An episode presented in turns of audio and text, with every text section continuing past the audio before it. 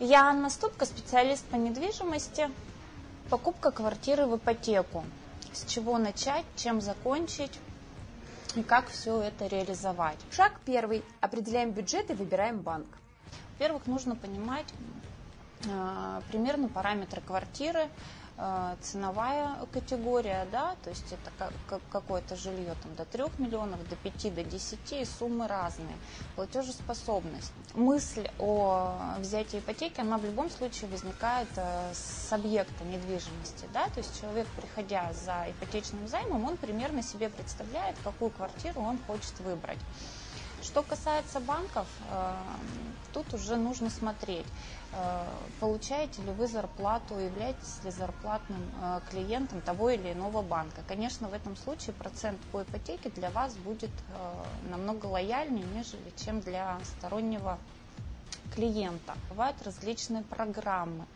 Э, которые тоже периодически меняются, ставка становится то чуть выше, то чуть ниже, поэтому вот э, конкретно нужно приходить, садиться, смотреть, где комфортно. Шаг второй. Собираем документы и ждем одобрения банка. Во-первых, нужно проговорить э, то, что каждый банк дает займ только при условии наличия собственных средств, так называемый первоначальный взнос, не менее 10%. В разных банках по-разному, от 10 до 20-30. На это, кстати, тоже влияет ставка банковская. Чем выше первоначальный взнос у заемщика собственные средства, тем э, значит, лояльная ставка по нему, но тоже не во всех банках. Если он официально трудоустроен, то это трудовая книжка, и справка 2 НДФЛ о доходах за последний год. Это стандартно. Э, в некоторых банках э, эти сроки разнятся. Можно взять э, справку 2 НДФЛ за последние полгода. Помимо справки 2 НДФЛ, можно подавать в банк также дополнительный доход. Ну, допустим, у человека не хватает суммы основного дохода, да, чтобы взять займ. Но у него есть квартира, которая сдается, параллельно, да, он оттуда тоже получает доход. То есть мы прикладываем э, также к документам на рассмотрение по заемщику в банк договор найма квартиры с указанием сумм. Полностью делается э, скан паспорта, все странички. И все это дело мы отправляем в банк. Шаг третий. Выбираем объект недвижимости.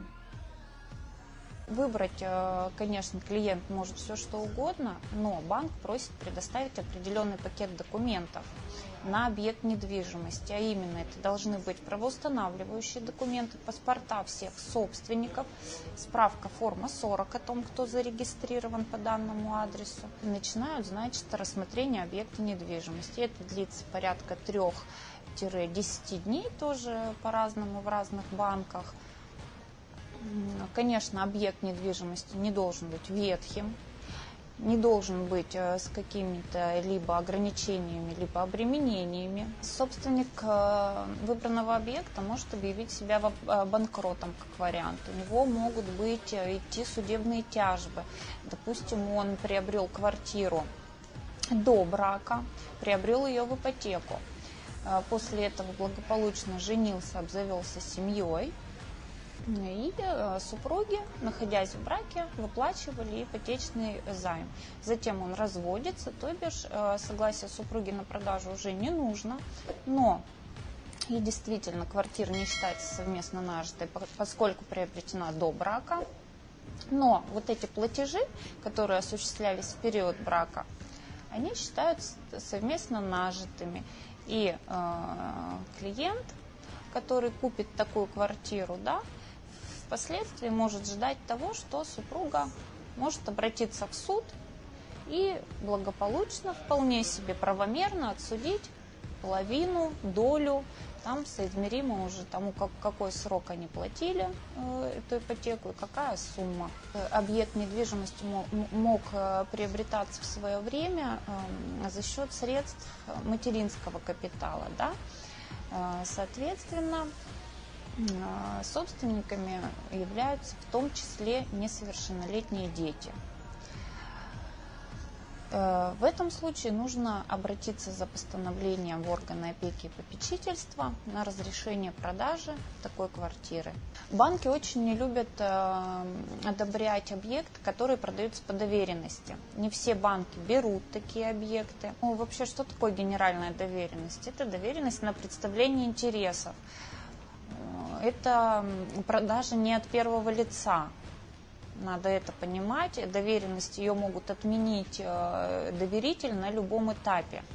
То есть э, документы заданы в банк, э, идет рассмотрение, а доверенность уже отменена.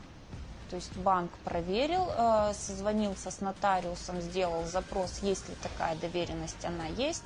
На завтрашний день ее может уже не быть, вот по желанию доверителя. Шаг четвертый. Проверяем объект недвижимости и продавца самостоятельно. В любом случае мы проверяем, начинаем э, с проверки правоустанавливающих документов, запрашиваем у продавца. Сами своими силами мы запрашиваем как специалисты выписку из единого государственного реестра недвижимости. Смотрим, кто э, в ней является собственником, сколько их, какие есть обременения либо ограничения прав. Получить выписку из ЕГРН можно буквально за полчаса. Зайдите на сайте ЕГРН реестр, введите адрес объекта недвижимости или его кадастровый номер и укажите электронную почту. И в этот же день у вас будет готовый вариант выписки. Правоустанавливающие документы посмотрели, то есть это должен быть договор купли-продажи. Э, смотрим, кто зарегистрирован по данному адресу, а, это берется справка формы 40 э, из управляющей компании, из ЖЭО. Шаг пятый. Оформляем ипотеку и заключаем договор купли-продажи.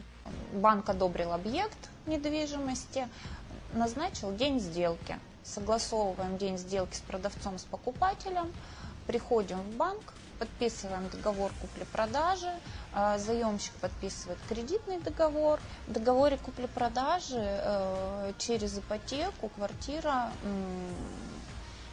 есть три стороны. Продавец, покупатель и залогодатель. Э, какой-то из банков, который заемщик выбрал для ипотечного займа.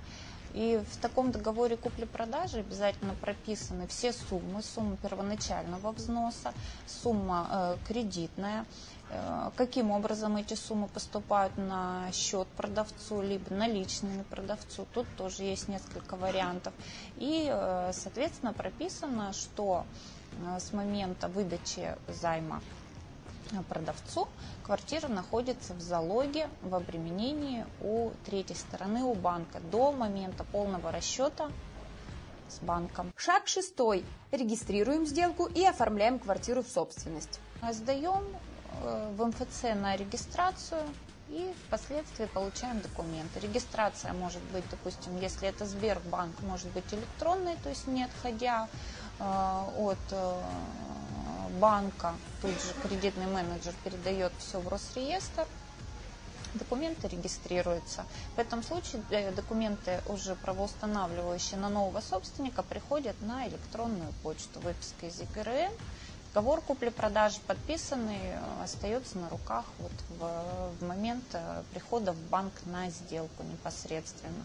Если в банке нет такой услуги, как электронная регистрация, тогда обе стороны вместе без э, сотрудника банка идут э, в МФЦ, либо мои документы, и сдают полный пакет документов на регистрацию перехода права собственности по сделке, получают описи, выписки о том, что документы у них приняты. В этих описях стоит дата на э, получение документов. И вот после уже наступления этой даты покупатель идет, получает документы на свое имя, далее проходит в банк к своему кредитному менеджеру, показывает, что на самом деле сделка у нас зарегистрирована. Шаг седьмой. Передаем деньги и получаем квартиру. Способы передачи денег при ипотеке могут быть разными. То есть первоначальный взнос, вот эти средства 10-30%, не менее 10 будем говорить об этом, могут передаваться наличными средствами в момент подписания договора. Э, оставшаяся сумма ипотечная, она в основном э, ложится на аккредитив, эскроу счет, в разных банках это называется по-разному, на ЦНС, это безопасные расчеты, да,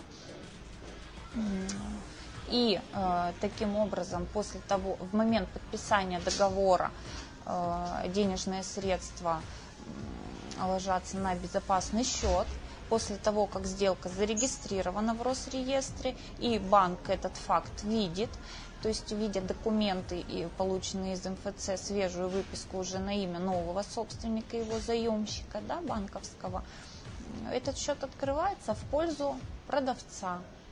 Денежки переходят с э, безопасного счета на счет продавца. Сделка завершена полностью. Все в расчете, кроме нашего заемщика, он остался должен банку. И распоряжаться квартирой он может только с согласия банка. Хотите больше знать о недвижимости, смотрите наше экспертное интервью о тонкостях покупки и продажи жилья, о том, как просчитывать риски и как правильно проверять документы. Мы расскажем о недвижимости от и до и даже больше. Подписывайтесь на